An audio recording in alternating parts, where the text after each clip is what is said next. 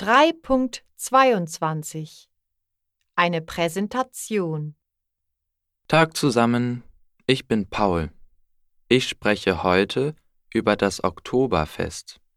Das Oktoberfest ist das größte Volksfest der Welt. Jedes Jahr kommen über sechs Millionen Besucher zum Oktoberfest.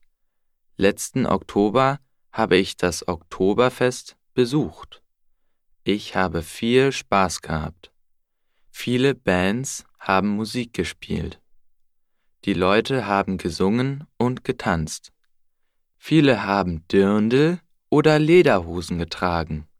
Ich habe viel gutes Essen gegessen.